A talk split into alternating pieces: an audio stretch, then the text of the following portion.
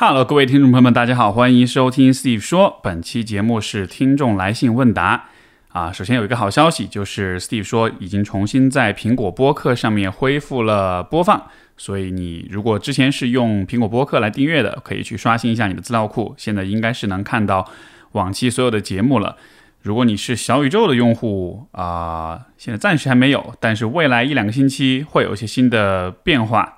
具体是什么呢？可能就敬请期待一下了。如果你想要第一时间了解到啊接下来会发生什么，现在其实可以去通过我的公众号来获取最新的信息。那么我的公众号我也会把它写在节目的简介里面，也就是搜索我的名字就能搜到史秀雄 Steve，应该就能搜搜到我的公众号。然后我这边有了新的变化，我们的节目有了进一步的这个进展的话，会第一时间告诉大家。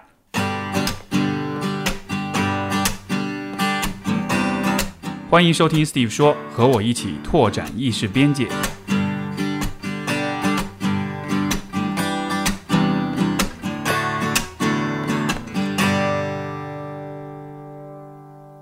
我们今天的第一封信来自小美，她说我今年二十五了，然后我越来越啊觉得自己处在一个没有力量的状态，并且我绝望的人际关系越来越隔离。怎么说呢？就就是好像我无论在人际中。还是自己做事都有一种力量匮乏感，缺乏自信，好像我自己处在一种非常弱的地位之中。啊，接下来讲两个方面，一个是家庭，一个是恋爱经历。关于成长的背景，啊，父亲在我出生前过世，我妈很早就离开了我，并且缺席了我几乎二十五年人生中的绝大部分。我由爷爷带大，爷爷离世后，高中后呃寄居在亲戚家，我的几个亲戚对我很好，是真的把我当女儿看待。他们在市里买房都会为我预留房间，但是我经常住在一个离异的亲戚家里，也有一部分时间是到处吃百家饭。虽然他们很爱我，但是我每次去呃到处暂住时，我在他们的家庭中感到自己尤为心酸。当然，并非他们对我不好，我十分感恩他们，可是我心里好像一直处在一种空落落的状态，啊，内心孤独、恐惧外界那种感觉，就是只有我一个人，我自己不是我的靠山。啊，而我好像也没有保护伞。对了，小时候被暴校园暴力，我很生气，和一个男孩子打架，肯定打不赢他，在课堂上哭泣，老师无视我，接着上课。而我回到家里也不敢告诉年迈的爷爷。当然，事实上我并非真的没有家庭的依靠。关于我的恋爱，我在高中时喜欢学校很厉害的学生啊，他年少有为，十几岁有了自己的事业和存款，大学创业，现在去了呃很好的地方工作。更重要的是，他是一个心存国家和人民的人，这一点对我来说，我从来不觉得是我看错人。可是呃，可以说他是我人生中第一个让我有安全感的人。我觉得他高大、冷静、理性。有格局，有爱心。我们暧昧了高中三年，我只是一个普通女孩子。在一起的五年中，我们其实实际相处没有太多。我在和他相处中，能够感受到他对我的喜欢，不是玩一玩那种。但是他内心有很多矛盾，很早进入社会，内心比较复杂。某些角度，他比我功利。另一方面，我和他的相处过程中，我承受了很多贬低、打压，喜欢逃避、冷暴力。而不是关心、鼓励以及沟通，在他的极度理性之下，我不应该有情绪和问题。我的情绪也从来不被他看到。大多数时候，他觉得不舒服不会说，而是会在某一天突然发脾气，或者长期的冷暴力来对我。当然，他在外界，呃，他对外界未必是如此。这一面大概是亲密关系才能看到吧。最后我们分手了。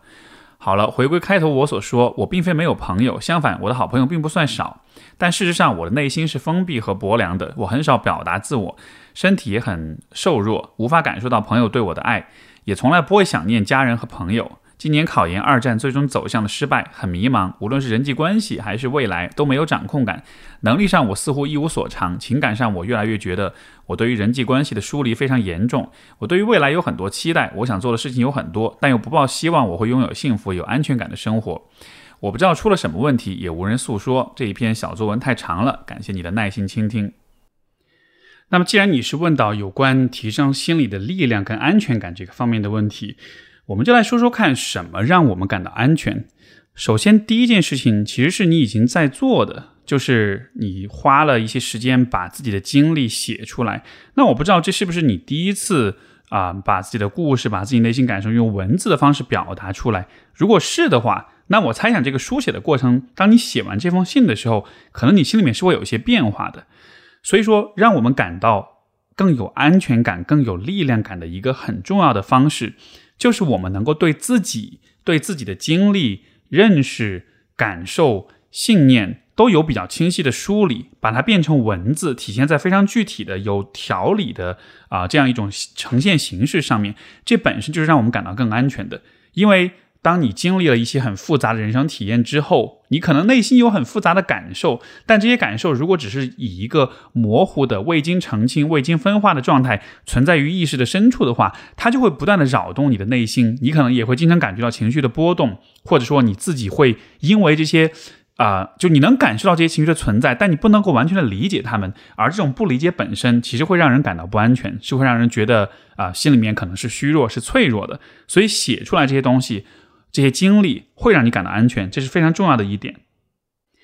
然后我觉得第二件事情就是能够尽可能在生活中创造一些长期的、持续的，让你感到可可信赖的啊这样一些事物，因为你也讲到你的人生经历，你看父母都有。这种嗯，父亲过过早的离开，母亲在你生活中也没有一直存在，包括你一直是在吃百家饭，在不同的家庭之间辗转哈，所以我理解，在你生活中可能让你感到比较安定、比较稳定的存在是比较少的。在这样的情况之下，人的确会产生出没有归属感、没有依靠感的这种感觉。所以在你的能力范围之内，我想你可以试着去创造一些，就是在你生活中一直存在、一直在发生的一些事情。啊，它可以是一个兴趣爱好，它可以是一些技能的积累，它可以是某某项运动，任何事情，只要是你能一直去做，并且这些事情一直都在发生，一直都在存在，它不会轻易的被你放弃。啊，创造这样一些像是锚点一样的东西。当你想到你自己的生活的时候，你能想到，哎，过去的好几年时间，我一直在做一个什么什么事情，对吧？这也是会带来一些内心的一些安全感、一些力量感的。因为现在你也很年轻，二十多岁，对吧？就是不管你的过去的经历怎么样，其实每一个人在这种十八九、二十岁、二十出头的时候，其实都会经历这样一个对自己身份的怀疑和一种啊建设或者探寻的过程。就是我们都需要知道我们自己是谁。当我们在社会上面立足之前，当我们找到自己的人生的志趣和理想的职业方向之前，我们可能都会存在一种身份上的一种迷茫，甚至可能是一种危机。所以现在其实你也在经历这样一个过程，只是说呢，因为你过往的经历可能它给你的这个身份危机增加了更多一层的复杂性，但是。我觉得是去解决当前的这种身份危机的问题，依然是很必要的一个点。怎么去解决自己的身份危机？那就像我前面所说的，当你的事业、当你的人生尚不清晰的时候，这个时候，如果你生活中有些持续的、稳定的存在的一些爱好、一些志趣，或者一些你一直在坚持的事情，那么至少你就可以在想到我是谁的时候。想到说，我生活中这样一些持续存发生、持续存在的事情，它是我身这个身份的一部分，能增添一份清晰的感觉，所以我觉得这是能够帮到你的。然后我觉得第三件事情也是结合到你的性来看，因为你说你家里面其实有亲戚是很在乎你，也很爱你，也愿意把你当成自己的孩子来对待，似乎你是更容易看到事情的。负面的部分的，你看，如果比如说没有这些亲戚存在，那是不是其实会更加的孤独？所以我是觉得，当一个人在梳理自己的生活跟人生，你在看见所有的问题的同时，也应该多带一点优势视角，看到自己身上有哪些好的方面，看到自己的生活里有哪些资源，有哪些积极的部分是可以为我所用的。那么，既然你有这样的亲戚存在，他们是在乎你的。我觉得非常值得尝试的一件事情，其实就是在这些亲戚当中找到那些你感觉比较信任、你觉得比较能够去理解你、能够懂你的人，然后呢，试着尽可能的把你内心的想法，包括情感，去表达出去。表达完了之后，获得他们的反馈。因为你提到你自己的内心很封闭、很迷茫，也不太敢去表达自己的这个自我，对吧？啊，这种害怕、这种封闭，不是在于你这个人本身是一个。不可以表达是一个糟糕的，是一个需要被隐藏起来的你，而更多的是在于你以前没有太多的得到过外界的反馈，所以说你其实不太知道你表达出来之后别人会怎么看待你。在这种情况之下，你真正怕的对别人的反应有一种不确定的感觉在里面。那我为什么会呃做这样一种推测？就是可能你得到的反馈比较少，因为你也讲到主要是由爷爷带大，对吧？那我理解可能那一个长辈那一个年纪的人，他们可能在情感关系上。在这种情感关怀上可能并不是很擅长，所以可能顶多是照顾你的生活。那可能在情感的方面，你所接受到的这种关怀、跟理解、跟看见也是非常少的。包括你讲到，可能你妈很少也很早就离开你，然后来往也比较少。所以我可以想象，可能在这个成长过程中，还是经历了很多的情感忽视。而我们从发展的角度来说，如果你身边的人都愿意去理解你，并且在了解了你的感受之后，能够啊，耐心的、细心的、友善的回应你的话，那么你就会更多的认为说，哎，我这个人不管是什么样，我的情绪不管怎么表达，别人是爱我的，所以说我是好的，我自己应该是有价值的。所以说，我为什么会很鼓励你找到一些人去倾诉、去表达，其实就是因为我觉得能够真正帮到你的，就是来自他人的反馈。这种反馈，不管是同情也好，是理解也好，是表达支持也好，是告诉你没有关系，其实人生会有很多困难，但是我也会支持你，没有关系，你会好的，你以后会啊有更好的生活。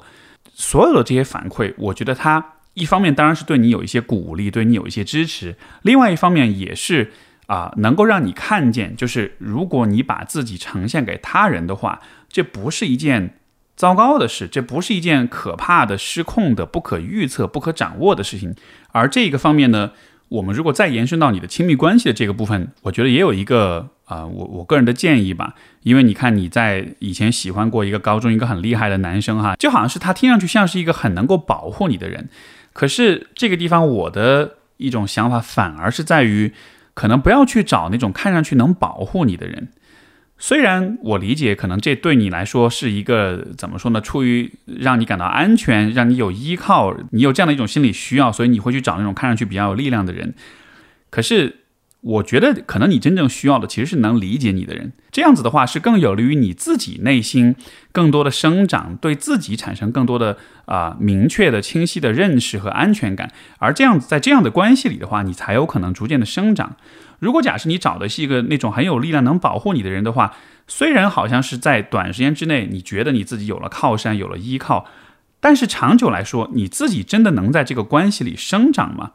因为亲密关系里其实也存在着权力平衡的问题，就是如果两个人间的权力差异太大的话，这本这样的关系本身就是很有风险的。包括你自己也说了，你其实在这个关系里也承受了很多的贬低跟打压、冷暴力，然后更多的时候不是鼓励跟沟通，而是更多的时候是一种被要求不可以有情绪。他可能不完全说明对方一定是一个很一定是一个道德上有问题、很坏的人。我觉得另一方面可能因为你自己可能在各个方面比较虚弱、比较脆弱，所以在跟对方的相处过程中，那个权力关系自然就会很不平衡。而在这样的情况之下，人也会有这样一种非常微妙的调整、跟适应、跟变化。所以说，去寻找那种看上去能保护你的人，是一个比较符合一时的感性的冲动，但从长远来说不一定对你的成长很有好处的人。现在你很需要的其实是以人为镜，因为有的时候我们对自己的了解有在有些方面不一定有我们身边的那些人更清楚一些，所以我觉得长远来说，可能这个是一个更值得去努力的一个方向。好，这是给小美的回信。好，我们的下一封信来自一位叫做 OK 的朋友，他说：“您就叫我 OK 吧，我是一位。”互联网从业者过了年我就三十多了，有点年龄焦虑的同时，又在审视自己一把好牌打得稀烂的职场。我的学历背景可以说是很好了，但是一直由于性格原因，无法获得世俗意义上的职场成功。我比较内向，不爱讲话，表达能力也很差，比较喜欢简单的事儿，但是偏偏做了品牌传播相关的职业。啊，溯源的话，我从研究生时就选择了呃呃 marketing，就是不符合我的性格的。后来求职也很坎坷，别人入门都是管培生，而我都是从实习做起。我一边很不喜欢复杂的职场关系的，呃呃，职场的人际关系，另一方面又想证明自己，或者说想凭借一些硬技能，也依然是能取得成功的。我在现在这家公司已经工作四年多了，但始终找不到自己的位置，也不敢跳槽。我无法建立自信，不知道自己的价值在哪儿，害怕和同事打交道。四年了依然这样，也不知道自己要什么。当公司有晋升机会的时候，我觉得我还没准备好，但是又感觉自己承担了太多的东西，完全超过了现在公司给的薪资和 title，也不知道怎么主动去争取。有人教我战略性离职，但我觉得这样做很差劲。我有点像那种老黄牛。在职场中，我也总是倾向于投入很多精力。我的下属是很讲求工作性工工作的性价比，我们的配合非常被动，反而往往需要我加班完成。但我可能觉得他是很好的朋友，也客观上知道他不是一个很好的工作伙伴，所以就一呃一直默默的自己去做掉。我虽然明知道自己没法混出头，也验证过，知道下属不会尽心尽力完成，还是希望把项目做到最好。原本我以为我不如直接找一个更高薪的地方，跳出现在的环境。但是我当我去尝试外面去找工作，看市场行情时，又发现我连 HR 问的问题都回答不好，明明做了很多事儿，却根本说不好。再加上毕业时找工作一直碰壁，中间去面了几次还是碰壁，我对自己的表达能力彻底死心了。看得上的公司没有给我 offer，我就干脆在现在的公司一直做了，毕竟几年了，还是比较熟悉的。其实一直以来，我的沟通和公开演讲能力都很差，我觉得这成为了一个无法跨越的坎坷，啊，并且一直阻止我的职场发展和人际交往。可能我在在我的印象里，会说的人做的不太行，也有可能是我我觉得说话这件事情就是很难，我有点心理障碍。当然，我也学过一些沟通技巧，但是都不呃不知道怎么用。我在这个过程中也并不是没有在调整自己。比如我其实在想，有没有可能我就是凭专业能力多打几份工也可以呢？我有根据自己的兴趣找到一些组织，然后去尝试做一些志愿者和咨询的服务。但是做了一段时间，发现性价比不高。一方面精力牵扯多，另一方面钱也不多。而我毕竟还要生活，我结婚了，也要有自己的孩子。我现我我现在和类似背景的人比起来，觉得自己很失败、很平庸。当然，我理解有一些幸存者偏差，但是我又无法接受自己的平庸，无法克服自己的性格弱点。虽然职场失意，可我是一个热爱生活的人，但我却啊，但我发现我做不到。这可能是迷茫。我大概在毕业后就一直在这样的状态里了。这封信太长了，也没什么逻辑，只是多年以来一直困扰我的问题。每次要解决的时候，都会有新的问题冒出来阻止我，所以来寻求一些帮助，看有没有一些新的视角。那读完这封信啊，有几个方面我想说。第一个，其实你反复提到了一个事情，就是你想用你的硬技能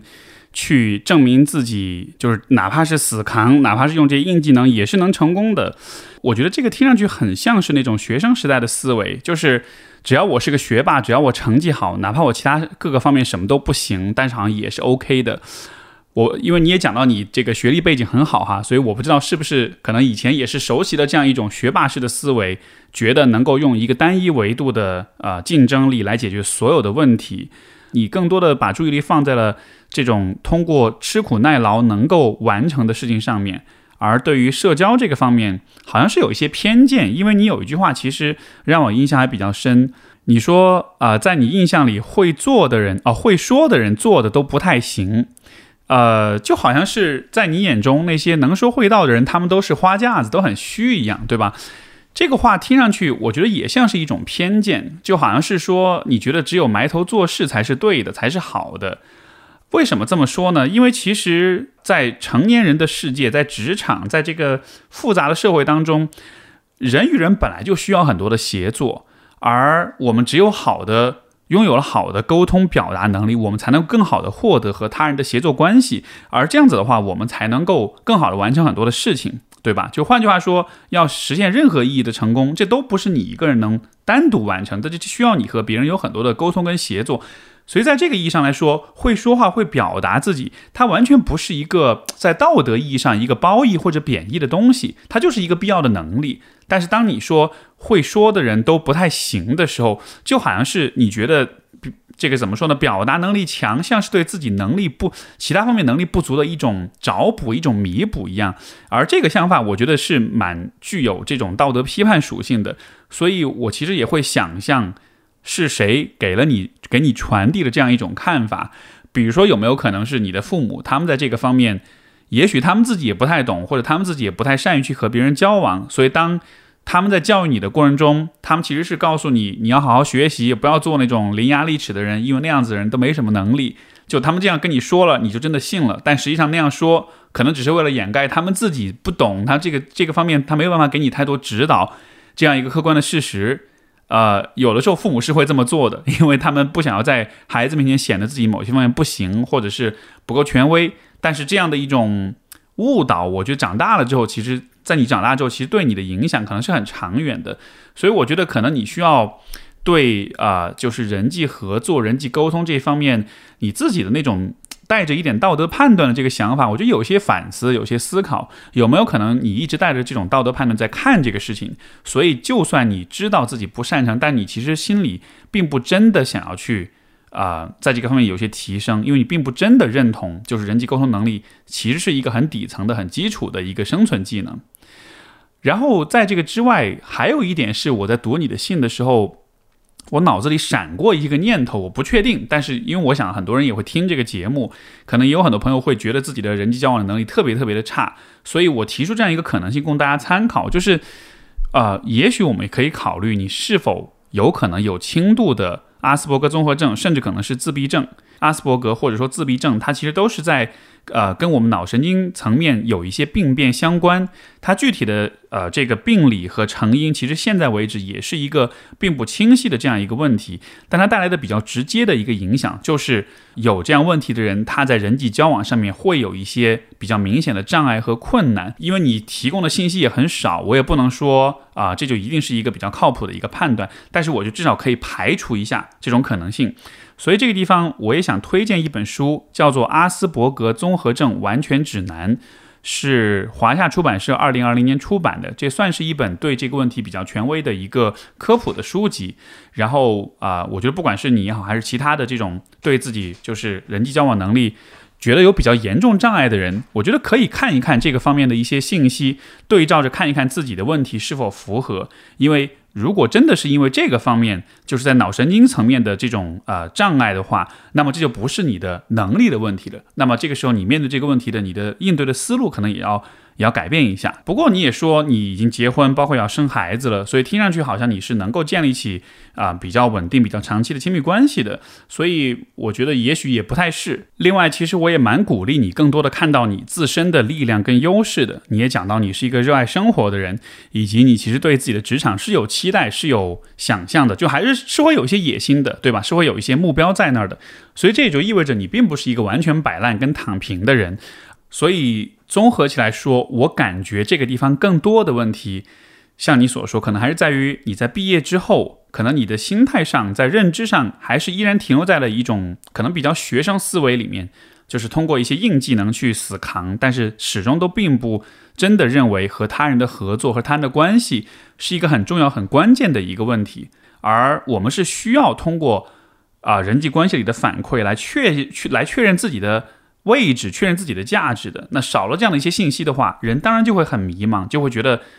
不了解自己，对自己没有信心，以及也不知道自己想要去什么地方。因为本质上来说，人还是社会性的动物，我们都是生活在，我们都是和他人生活在一起的。所以说，拥有足够的能力啊，去理解这个人际关系的这样一个现实，这样一个环境，我觉得还是非常非常重要的。你自己的能力有几分，其实你自己知道。所以说。我觉得完全不用担心，就是变成你想象中的那种只会说不会做的那种人，因为你本来就不是那样的人，对吧？所以现在我觉得这两件事情不矛盾，可以同时存在。你可以变成一个既能说又能做的人，朝着这个方向去努力。好，所以这是给 OK 的回应。好，我们的下一封信来自一位没有署名的朋友，他说：“Steve 你好，我的原生家庭非常糟糕。”妈妈非常传统软弱，即使被家暴过一段时间后，还是像什么都没发生一样。生理上给我基因的男人是个中年都在啃老，在整个家族家庭中，不论作为儿子、丈夫、父亲角色都极不合格、不负责任的存在。我小时候是由爷爷带大的，爷爷的教育对待孩子的方式非常封建古板。以前的我特别不喜欢被这样对待，经常和他吵架。高中时换成妈妈主要在照顾我。妈妈没有接受太多的教育，和许多中年女人一样，她的思想仍然很传统。但我认为她已经尽到了观念中的女儿、妻子、母亲的职业。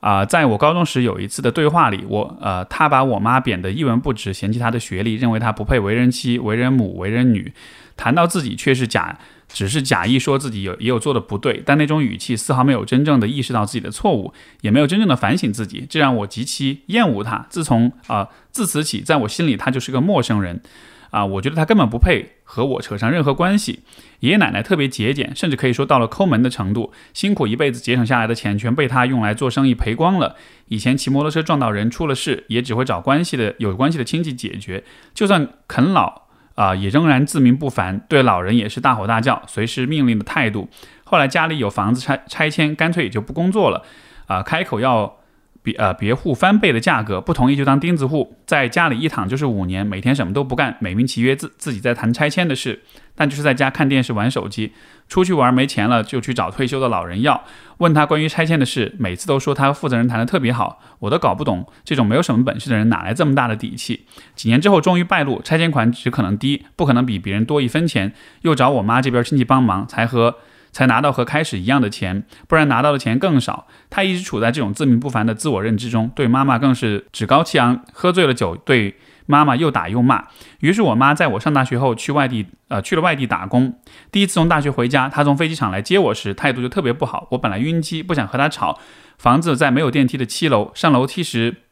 啊，对我不情愿地说需不需要。我提行李，我看不惯那种态度，自己硬提上了七楼。后来每一次上楼下楼全是自己提，因为我不想看这种人的脸色。回到房间，想着终于能休息了，结果床上的被子就是我走时的那一套，上面全是灰，根本不能睡。房间其他地方也全是灰，又被堆了其他乱七八糟的东西。尽管我每一次声嘶力竭地说不要动我房间的东西，但是每一次都不管用。我走时收的干干净净、整整齐齐房间，等我回来，该找的东西找不到，又被堆了其他的东西。妈妈回来第一件事也是大扫除，把厨房、厕所全部都要刷一一遍。尽管没多久又变得脏兮兮，但这一次回来可能是压死骆驼的最后一根稻草。我早知道自己什么东西留不住，却仍抱有一丝期待。啊！我把所有的毕业证放在一个小盒子里，高中的书放在书柜里。回来时毕业证找不到了，书也被送人了。去质问时给我的苍白的解释，啊。啊，让我觉得去发脾气就像是对牛弹琴。妈妈走时收拾的干净的厕所，洗头洗手台下的台子却又长满了霉。这些小事击溃了我，每天都挤，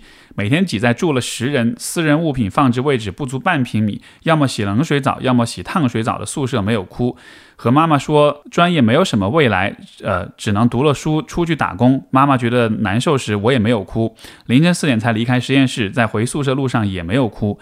当时我意识到自己什么都没有，什么都把握不住时，我嚎啕大哭。我宁愿住在北京十个人一套房的宿舍，也不想在这个所谓的家待着。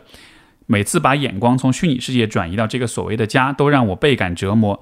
家和家人对别人是避风港，对我却是巴不得逃离的地方。其实写这封信的时候，都把啊已经经受过的痛苦再经历一遍，才能写下每一句话。过去。啊，都是去新的地方，远离悲伤的环境，开始新的学习工作，才能够摆脱痛苦。一接到家里的电话，或者再次回到痛苦的环境，都让我非常难受。所以每一次放假，我都不想回家，真的太痛苦了。我唯一的解决方式就是逃离，因为根本做不到和他们沟通。我有自己的底线，他们不愿意改变。两个带刺的球，因为传统观念必须要硬凑在一起，我只能带着自己的一身伤逃离，再去等新的环境自我麻痹，借此忘记伤痛。啊，最后是想问 Steve 有什么更好的建议吗？其实读完这封信，我印象最深刻的是啊，这位来信的朋友自己所保持的那种既痛苦但同时也愤怒的那种情绪。我觉得这种愤怒是非常可贵的，是非常有必要的。正是因为这种愤怒，所以其实你才在这样一个家庭关系里，在这样长久的关系的折磨跟影响当中，一直都保持着自己的立场。包括现在，你也才很确信自己要逃离。所以，我觉得这个是非常值得指出和认可的一个部分。另外一方面，我也在想，你也讲到你爸一直啊，你都你都没有用父亲这个词哈，你更多的其实是用那个生理上给你基因的男人，所以嗯，也能由此看得出来，其实对这个人的呃感受可能是非常的抵触，非常的愤怒的。那么像他这样一个人一直在家里啃老，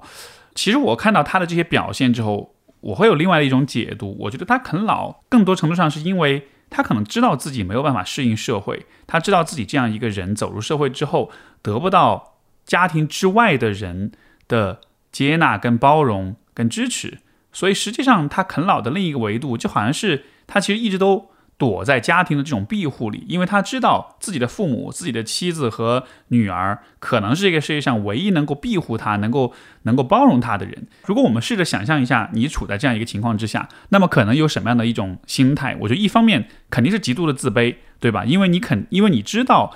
就是走出了家门，外面的人是不会跟你有好脸色的，所以你只能躲在家里。所以这显然是对自己的价值一种非常大的否定，就是你是一个社会都无法接受的这样一个，呃，被社会所抛弃的这样一个人，所以肯定是很强的自卑。但另一方面，在家里面的话，可以自己任性的话，呃，任性的去表达，去趾高气扬的对待家人。那么这似乎就是另外一个机会，找到一些去平衡自己心理、去进行自我安慰的这样一个机会。所以当他当你说到他在家里面趾高气扬，喝醉了，对对你妈又打又骂，包括啃老，包括对自己的父母可能也，呃，很很糟糕。我觉得这其实还怎么说呢，还挺不意外的，因为这个可能确实就是一个，嗯，不被社会认可和接纳的人他会做出来的事情。所以在这个意义上，我不知道，就是比如说，你有没有思考过或者调查过他是怎么变成这样一个人的？但是我的推测是，他可能这个可能和他的成长经历和你的爷爷奶奶这边对他的教育会有很大的问题。因为你想，什么样的父母会把自己的孩子培养成一个，就是最终没有办法走入社会，只能躲在自己的家里面的这样一个人？可以想象，就是这样的一种教育和健康的科学的家庭教育，肯定是会有很大的差异的。所以，当我看到就是你跟他之间的这种冲突的时候，我会觉得他的表现背后，其实是他整个家庭关系似乎都存在一些问题。嗯，这些问题具体是什么，我不确定，因为你没有讲很多，但是我能感觉到。这背后的缘由、背后的起因可能是很大也很复杂的，而说这些的意义是在于让你看见，就是从你的角度，我会非常鼓励你不要把这个问题理解为是一个是他这个人冲着你这个人来的，因为我理解在父女关系里，包括当你对一个人很愤怒的时候，你很容易把这个事情理解为是一个我们俩之间的一个事儿，对吧？是我跟你之间的这种过节跟这种冲突，但是在家庭关系里。有很多的事情，它的复杂程度是超越你的想象的。所以，当你试图去，嗯，从一个就是你们俩的关系这样一个维度去解释很多问题的时候，就会解释不通。你也会发现，你什么事情也改变不了。我也觉得很多家庭里面，其实孩子对于父母的关系，对于呃家人都会有这样的一些幻想。当然，这个也也是出出于就是孩子对家庭的一种本能的一种忠诚。啊，所以我们都是作为孩子，我们都想要做一点什么，去让自己的父母、让他们的婚姻、让整个家庭变得更好一些。这种情感我非常能理解，但是在你的这个状况里面，我觉得这可能确实是一个超出你能力范围的事情，所以它压根不应该由你去负责。而当你说你一直都有很多的痛苦的时候，我不知道这种痛痛苦的背后是不是也还是意味着你是有期待的，你是想要去改变一些什么的。然后还有一个角度。因为你没有提到哈，但是我其实比较好奇是，就是你妈会怎么看待你们父女俩的这个关系？因为你妈是一个家暴的受害者，但同时她又是你的母亲。因为我理解，如果一个人长期的经受家暴，可能他自己会有一些类似斯德哥尔摩综合症一样的一种表现哈，就是说他可能会去合理化一些啊糟糕的、不公平的，或者是这种不友善的这种对待。所以会不会其实他在看待你们的关系上面，可能也会对你有一些。这种劝说就是劝说你去适应，或者说，啊，甚至可能是会给你一些呃希望，说，哎呀，也许他有一天会改变，啊，也许你对他再耐心一点，他就会怎么样怎么样。就我不存，我不确定是否存在这样一种影响，因为啊，你的这个愤怒的部分显然是让你对这个人对这个家庭的关系是很不满的。那按照这样一个一种态度的话。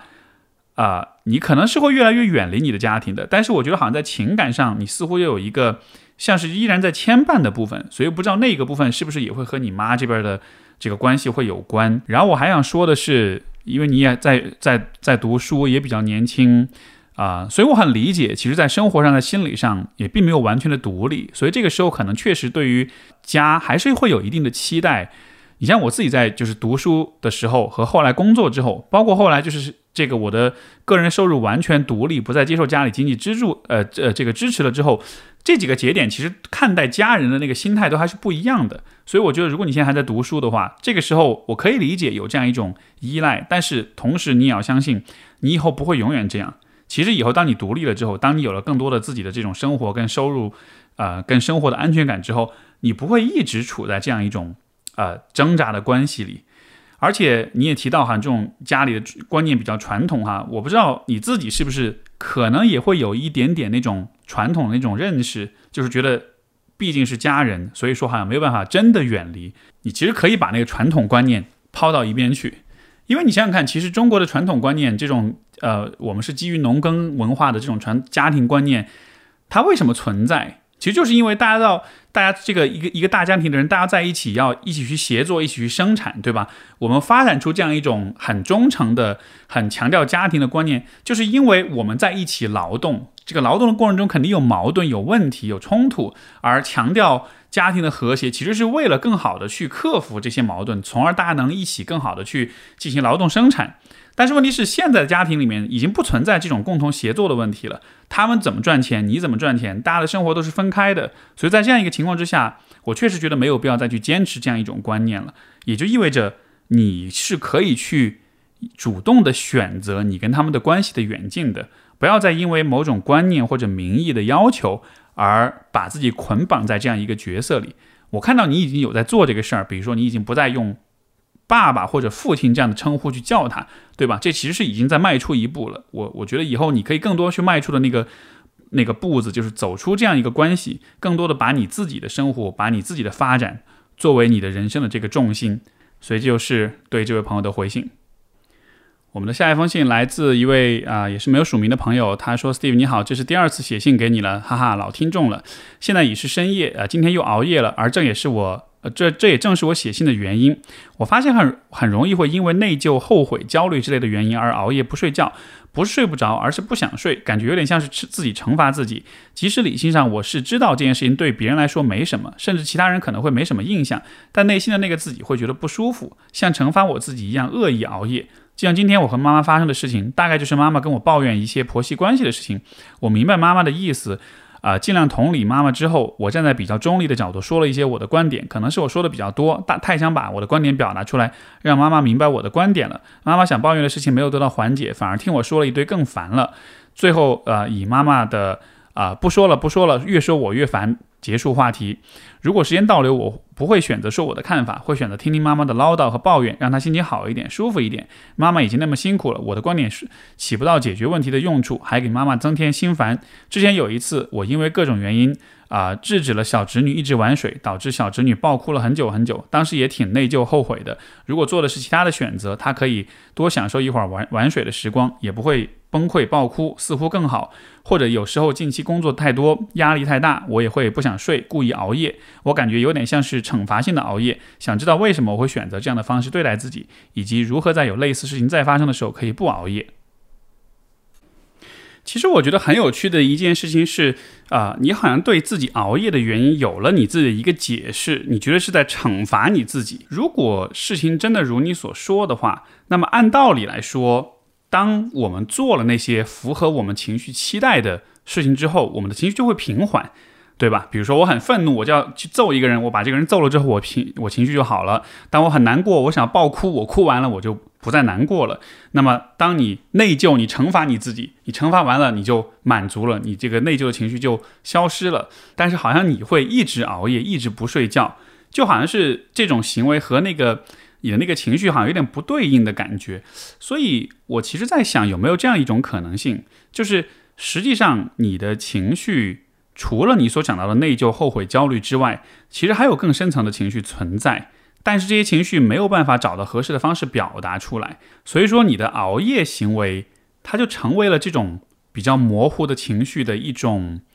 像是一种在行为上的一种表达。因为人的情绪是这样的，就是我们并不是在所有的时候都能比较清晰地感受到自己的情绪。比如说，有些情绪我们是意识不到的，或者有些情绪我们的身体感知到了，但是我们它并不能进入到我们的意识的层面，我们并没有办法找到一些嗯理由、一些视角去解释它，或者说我们感受到了，但是描述不出来，或者说我们不允许自己感受。那总之，当有这些无法表达、无法被看见的情绪存在的时候。我们就会不自觉的要去做一些其他的事情。我举一个例子，比如说有些人有进食障碍，对吧？就是他会暴饮暴食，或者说他会呃呃什么都不吃。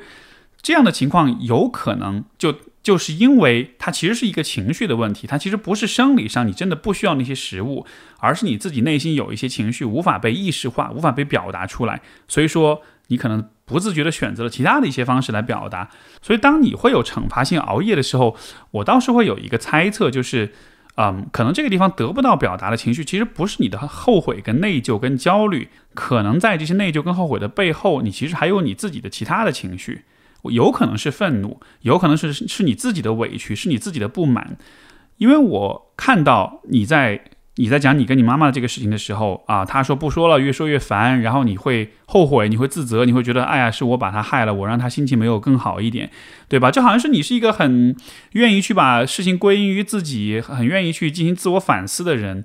这样的人通常自己心里的想法是表达不出来的，或者这样的人如果遇到和别人的在立场上有冲突、有拉扯的时候，都是倾向于去把自去委屈和去牺牲自己的。但是作为一个人，如果你一直委屈牺牲你自己，你心里肯定会不爽，而这个时候你肯定会有愤怒。所以我不知道是不是这个你说的这个惩罚性的熬夜，它实际上更像是你经历所有这一切之后，你心里其实特别生气，但是这个生气你不太敢或者不太愿意用更直接的方式去体会、去表达它，所以说才有熬夜的行为。也就是说，这个熬夜它更像是一种，呃，去宣泄攻击性的一种熬夜，它像是一种抗议性的熬夜。但是这个熬夜，它并不是要去攻击别人，对吧？或者说你不敢攻击别人，你你只敢用这种方式来伤害你自己。如果说听到这些，你觉得有点什么感觉，或者你觉得哎，好像这个跟心里的感受是比较相似的话，那么我其实会更多鼓励你，就是更多去看一看你自己的这个愤怒跟攻击性的这个部分。你不可能在所有的人际关系的所有的事情上都做错，总有一些时候你是对的，或者总有一些时候责任是需要大家共同来承担的。但如果总是觉得自己不好不对，然后内疚的话，那么可能你自己的这个愤怒的部分，你的立场就得不到维护，从而你就有可能会一直做这样一些莫名其妙的事情吧。所以这是啊对这位朋友的回信。好，我们的最后一封信也来自一位没有署名的朋友，他说今天是二零二二年一月二十三日啊。顺便说，这个是现在我 回信的这个速度哈，就是因为是按照顺序来的，所以说现在回到一月份的信了。